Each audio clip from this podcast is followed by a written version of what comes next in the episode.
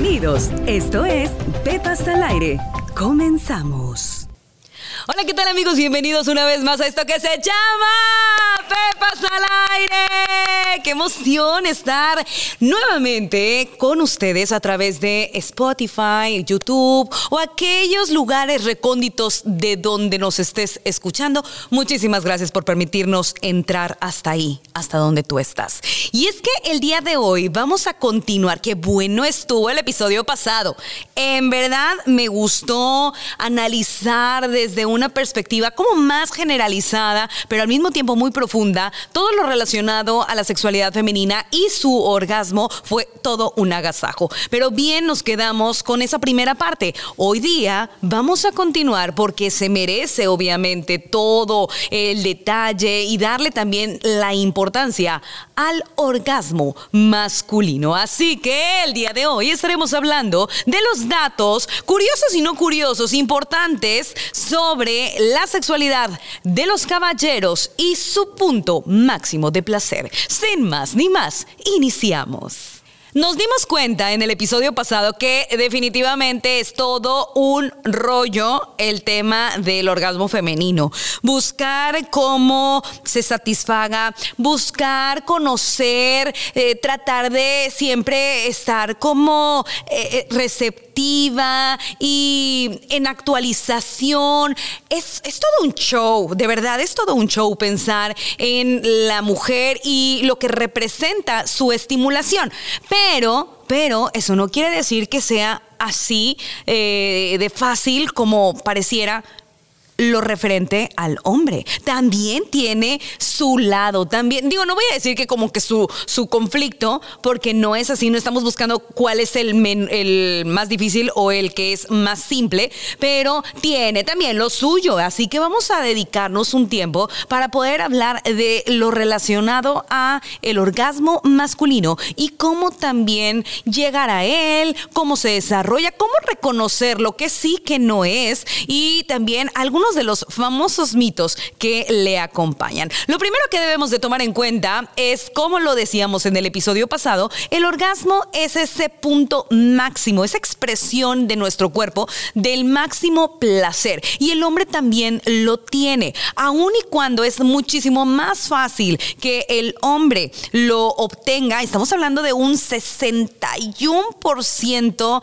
de mujeres que pueden tener fácilmente su orgasmo contra un 80 y casi 6% de los hombres. Es decir, el hombre es más propenso a tener su orgasmo. Aún con todo y eso, tiene mucho que expresarnos. Hay mucho que hablar eh, de este tipo de estimulación, vamos, de todos los tipos de estimulación que llevan a este increíble resultado. Entonces, dicho esto, vamos analizando cómo se desarrolla el orgasmo en el hombre. No nada más se trata de reconocer que hay una eyaculación, que es la que nos lleva a como visualizar que ya se llegó al punto de placer, porque nos vamos a ir dando cuenta que no es la eyaculación ese punto de demostración, hay mucho más todavía que mostrar, pero uno de los modelos que nos pueden servir para poder fisiológicamente conocer qué es lo que pasa en el cuerpo masculino es el modelo DEMOR. ¿Por qué DEMOR? Porque es cada una de las fases para llegar a el orgasmo. Estamos hablando del deseo, estamos hablando de la excitación, la meseta el orgasmo y la resolución. Hablaremos de cada uno de ellos y cómo el cuerpo del hombre va cambiando. Lo primero que podemos decir, en el deseo es cuando hay un estímulo.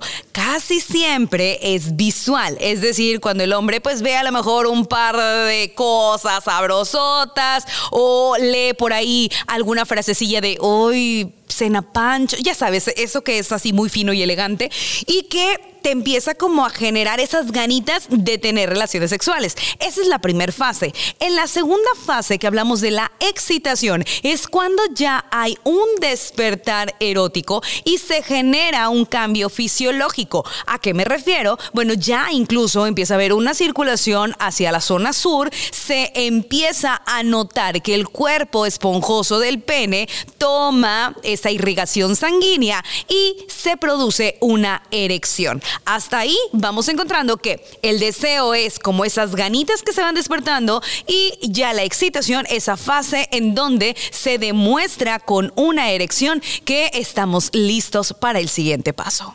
A medida que va avanzando el flujo sanguíneo, también con esto va aumentando la sangre en la zona testicular y evidentemente en el glande del pene, lo que va a generar una mayor eh, firmeza y con esto una mayor sensibilidad. Cuando llegamos a este punto en donde hay un notable estiramiento incluso de la bolsa escrotal para que esté como muy firme toda esta zona genital, estamos hablando de la meseta, que normalmente en la meseta es cuando estás como en el Ajá, así, cuando estás en el me te saca, me te saca, así como no, con mucho gusto, cámbiate de posición, cuidado porque ya me ven. Eh, esa es la meseta.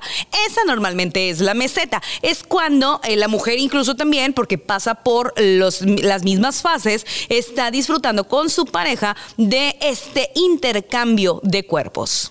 Una vez que se llega a ese punto máximo de juego, de intercambio, viene el orgasmo. Y el orgasmo es esta cuarta fase de todo el proceso de excitación fisiológica de tanto el hombre como de la mujer, pero en este caso estamos hablando del hombre, donde notamos que hay un líquido que sale a propulsión de la vía uretral, que es correspondiente aproximadamente a un 5% de semen, es decir, de esperma, y el 95% restante es un líquido que trae diversas sustancias. Pero básicamente ese 5% es el que te pone panzona, reina, así que hay que tener cuidado.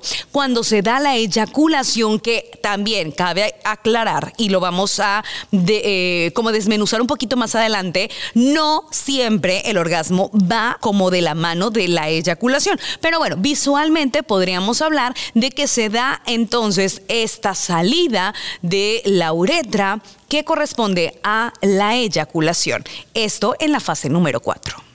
En la fase número 5 y fase final estaríamos viendo que es esa recuperación que se le conoce como resolución, en donde el hombre después de tener su orgasmo, después de esa descarga también hormonal, porque hay una gran cantidad de hormonas, la gran mayoría son motivadas a como ser feliz, a relajarte. Hay una que es la prolactina que tiene un papel muy muy importante. Bueno, pues ¿qué hacen? Empiezan a generar como esa relajación que incluso cabe mencionar que en los hombres más adultos puede tardar hasta días.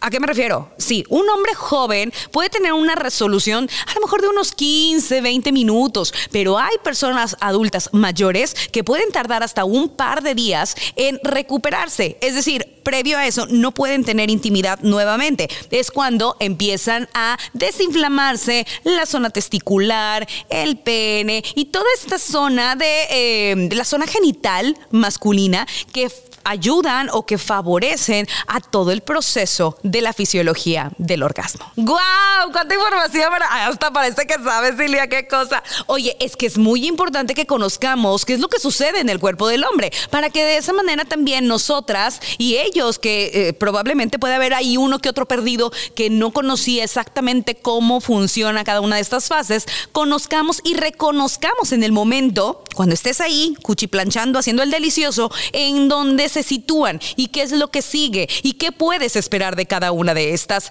cada una de estas fases, cada uno de estos momentos. Así que dicho esto, busquemos la manera de darnos los tiempos de vivir cada uno de estos espacios para generar la atención necesaria y despertar entonces un mejor resultado final. Es increíble de verdad lo que el cuerpo humano puede hacer. Y ciertamente el amor propio, es decir, el darte tú tus escapaditas y ayudarte a generar, pues, ¿por qué no estos puntos cumbres de placer? Son sumamente buenos. Yo soy una promotora de la masturbación, considero que es algo que suma muchísimo a nivel emocional y también físico. Sin embargo, en el tema de los hombres, siendo incluso ellos quienes más lo practican y a quienes menos les señalan su práctica, porque sí es muchísimo más fácil que un hombre llegue con otro y le diga, ¿qué onda, amigo? No manches, pinche chaquetón que me eché ayer. Así de simple, pero una mujer difícilmente va a llegar con una amiga y le va a decir, amiga, tú no sabes lo que me metí ayer. O sea, no aplica, casi no hay esa libertad. Me encantaría que la hubiese, pero estamos trabajando en eso. El punto es que el hombre tiene muchísima más naturalizada, más normalizada la masturbación. ¿Qué sucede con este dato? Y pongan mucha atención. Jamás va a ser lo mismo en cuestión de placer, es decir, del resultado final, el orgasmo eh, ya estamos hablando de, del resultado orgásmico, tener sexo con una pareja a simplemente masturbarse. Hablo en el caso de los hombres. ¿Por qué? Porque la prolactina, que tiene una participación muy activa en el tema orgásmico, cuando tú te masturbas, pues vamos, te va a dar una especie de, de resultado. Pero una vez que tú tienes sexo, es decir, que haces el delicioso con otra persona, Güey, 400 veces más es el resultado de esa prolactina. Y esa prolactina, ¿sabes qué es lo que produce? Te va a generar así como ese efecto de placer, de relax, de así como de, uh, esa es la que te da la prolactina. Y en una jalupeada, o sea, sí está, está rico, pero si tú tienes sexo con tu pareja, 400 veces más. Así que podríamos decir que hay una palomita para eh, la masturbación, pero obviamente el 10 de 10 se lo lleva la relación sexual. Pónganme mucha atención chicos porque a partir de este momento tienen la tarea de por lo menos 21 veces al mes tener un orgasmo. Ya sea que te masturbes o que tengas a tu pareja que te pueda ayudar para esta ardua labor que el día de hoy te estoy dejando. Y es que tiene todo un sentido. Hay un estudio que comprueba que se redujeron 20% las probabilidades de cáncer de próstata en personas que mínimo tuvieron 21 orgasmos en el mes. ¿Qué tal? Atáscate, que hay lodo. ¡Qué increíble! Y esto es algo que solamente les, corresponde a los hombres. ¿A razón de qué es esto? Bueno, como bien les decía, todo es un cóctel de hormonas y hay una hormona llamada oxitocina que favorece muchísimo para esto. Disminuye enormemente la presión arterial, lo cual ayuda eh, el tema del cáncer de próstata y su prevención. Así que ya sabes cuántas llevas en este febrero porque puede ser que te quede a deber. Ya menos se acaba febrero, ¿eh? así que apúrale platicándoles un poco acerca del el orgasmo y de sus fases, que hablábamos del deseo, la excitación, la meseta, etcétera. Hay un dato muy importante que incluso me preguntan mucho los chicos de si es real o no, y es sobre eh, el orgasmo sin eyaculación. Silvia, ¿eso existe? ¿Cómo es posible? O incluso mujeres que dicen es que está fingiendo el orgasmo porque no eyaculó.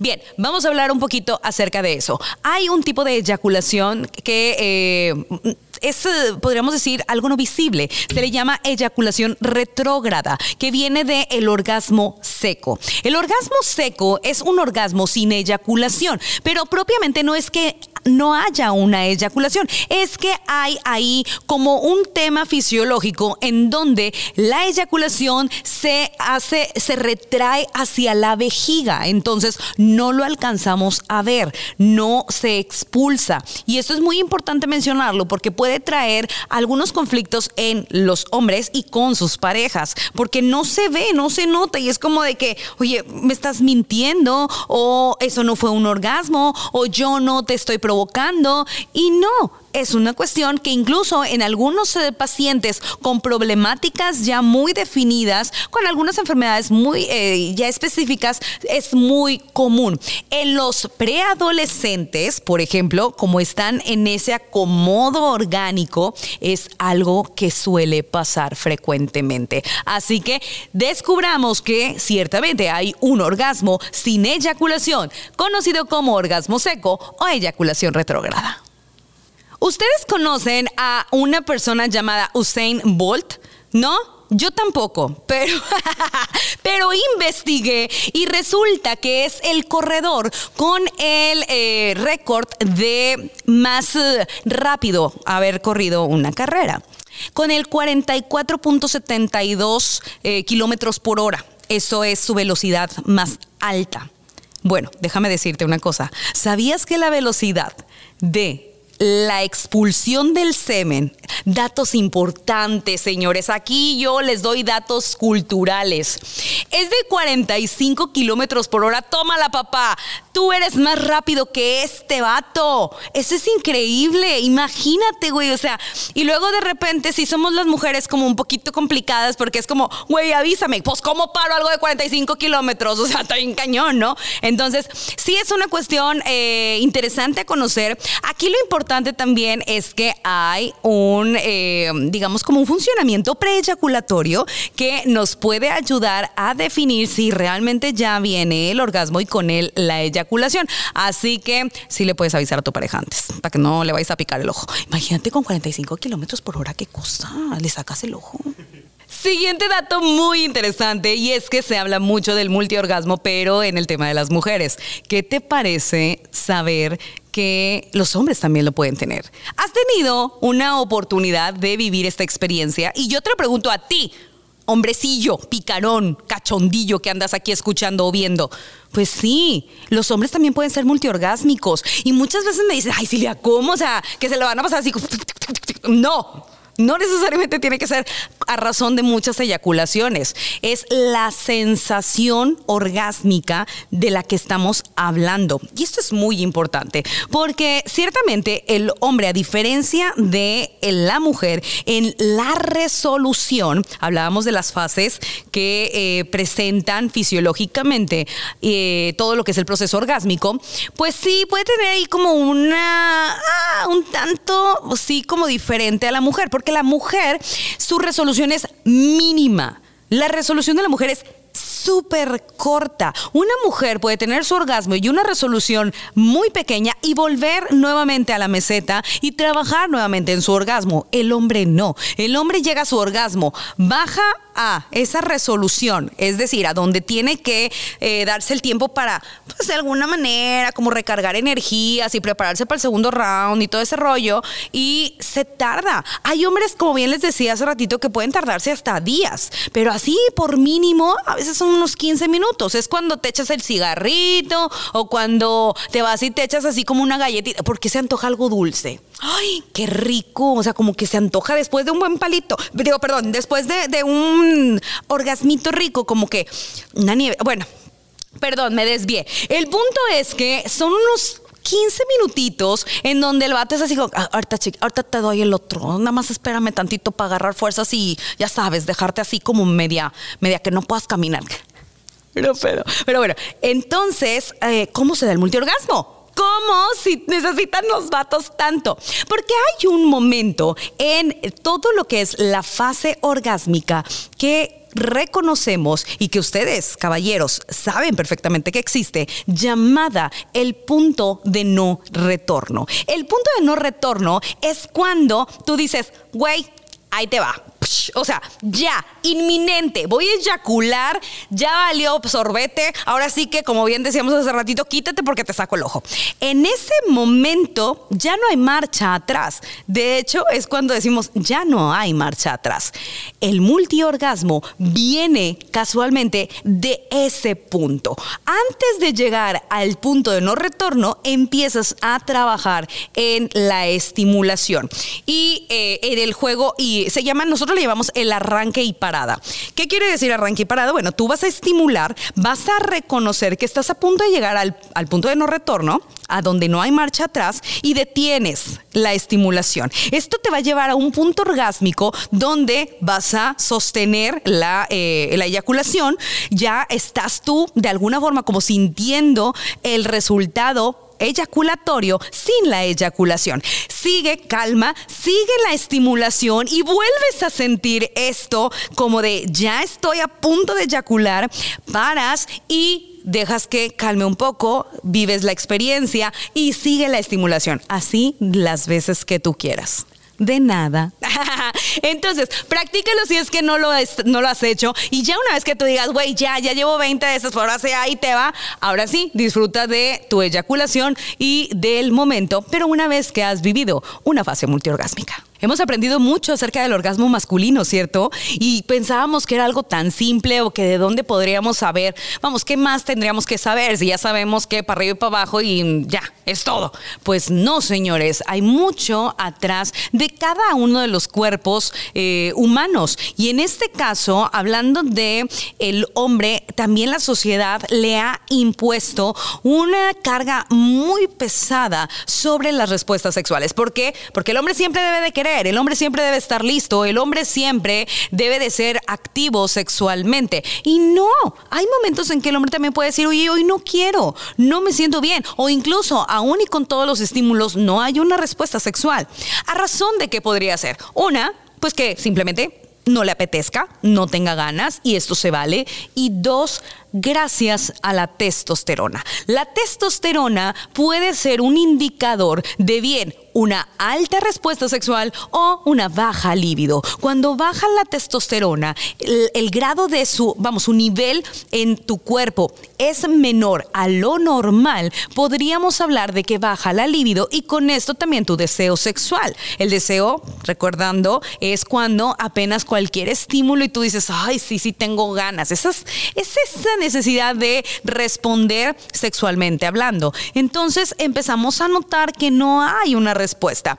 Esto puede ser debido a múltiples factores, el cansancio, el estrés, eh, una depresión, una tristeza profunda o incluso una situación totalmente orgánica. Así que si tú traes por ahí ah, dudas sobre qué es lo que puede estar pasando en tu cuerpo porque no porque consideras que no estás teniendo una respuesta sexual pues normal o por lo menos con lo cual tú te sentirías o tu pareja se sienta bien o se sientan satisfechos, muy seguramente tendrías que hacerte una valoración para ver en qué niveles está tu testosterona.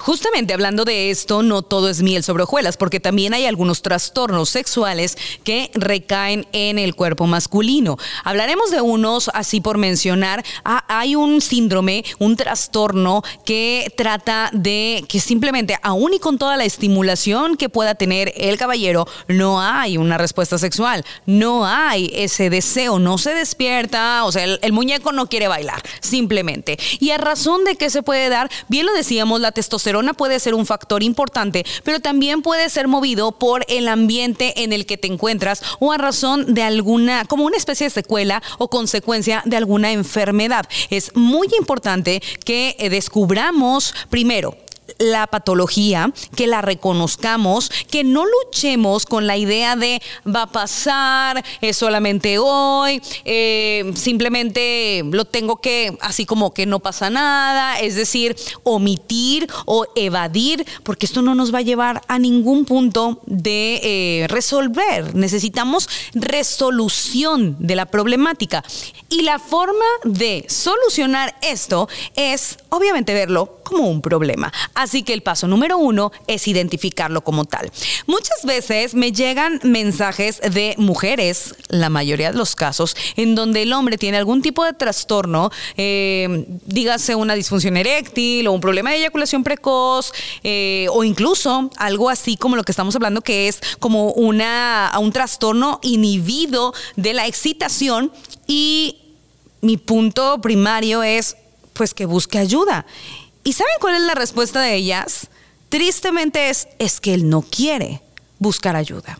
O sea, él simplemente, es más, ya llega al punto de rechazarme, ya no quiere ni siquiera que hablemos, ya no quiere ni siquiera que le muestre yo mi necesidad, que comparta con mi pareja el deseo de mejorar en este punto y se aíslan y se se sienten como excluidos de su propia relación a razón de no aceptar el problema. Y es que les decía, el peso que ha puesto la sociedad en el hombre y lo, digamos, lo rápido que él siempre debe de responder y que debe de tener un sí ante cualquier estímulo sexual, les ha hecho pensar que no funcionarían o que les restaría hombría o que sería algo que los... Eh, completamente descalifique como compañeros de pareja y tristemente los hace caer en un fondo que no tiene salida, porque obviamente esto genera una tristeza, una depresión, lo cual baja aún más tus niveles de testosterona, evitando entonces solucionar adecuadamente.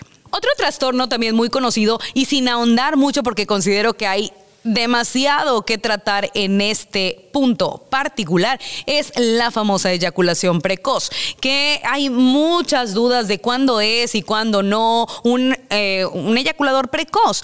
Eh, la típica es que me dicen, oye Silvia, es que yo quiero resolver mi problema de eyaculación precoz. Y la pregunta obligada es, ¿y cuánto duras? No, pues duró como 15 minutos, 20 minutos. Y yo, güey, pues que la quieres dejar rosada o qué? O sea, está bien, eso está bien. Una persona que tiene un problema de eyaculación precoz, estamos hablando que sería una respuesta orgásmica en aproximadamente un minuto. Sí, un minuto. Incluso hay hombres eh, eh, con esta patología que ni siquiera llegan a ser estimulados físicamente, es decir, no llegas ni siquiera a tocarlo cuando ya eyaculó. Esta es una problemática común del eyaculador precoz. Si tú tienes una duración o bien, eh, vamos, la, la, actividad sexual con tu pareja está entre los 10, 15, 20 minutos estás en el tiempo promedio. De hecho, el tiempo en promedio de una relación coital es aproximadamente de 7 minutos. Entonces, ¿qué te puedo decir? Bájale dos rayitas. No hay tanto que hacer. Lo que sí debes de enfocarte o en donde debes de gastar más tu tiempo es en toda la fase eh, para poder como excitarse, ese preámbulo, ese juego que es muy importante y que me atrevo a decir que puede llegar a ser todavía muchísimo más placentero entero en cuestión de el acercamiento y la comunicación con la pareja que el mismo orgasmo.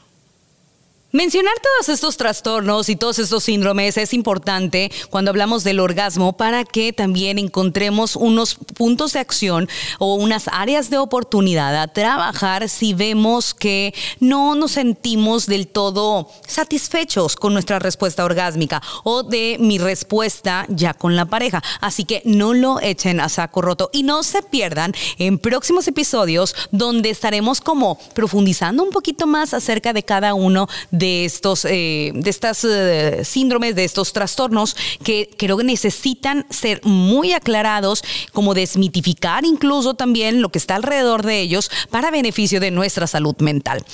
Antes de terminar, no puedo dejar de mencionar que un punto a favor del orgasmo general, el orgasmo tanto femenino como masculino, es que no nos centremos solamente en down there, no nada más es todo ahí. El orgasmo, por ejemplo, en este caso masculino, no todo es pene, glande, testículos.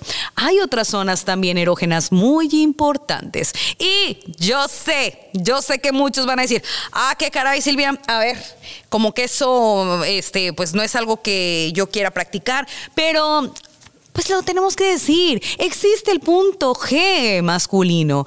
Existe el punto ese que yo sé que no te gusta que mencione, pero qué rico se siente. El punto G masculino que también conocemos como punto P, es la estimulación a través del ano de tu próstata y puede llegar a ser un punto muy favorable cuando estamos hablando de orgasmo.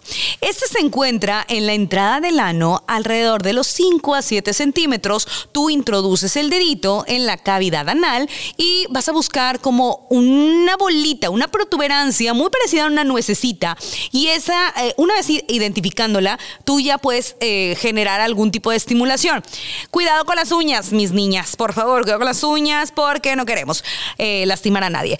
Aquí viene el punto muy importante y con el que quiero cerrar.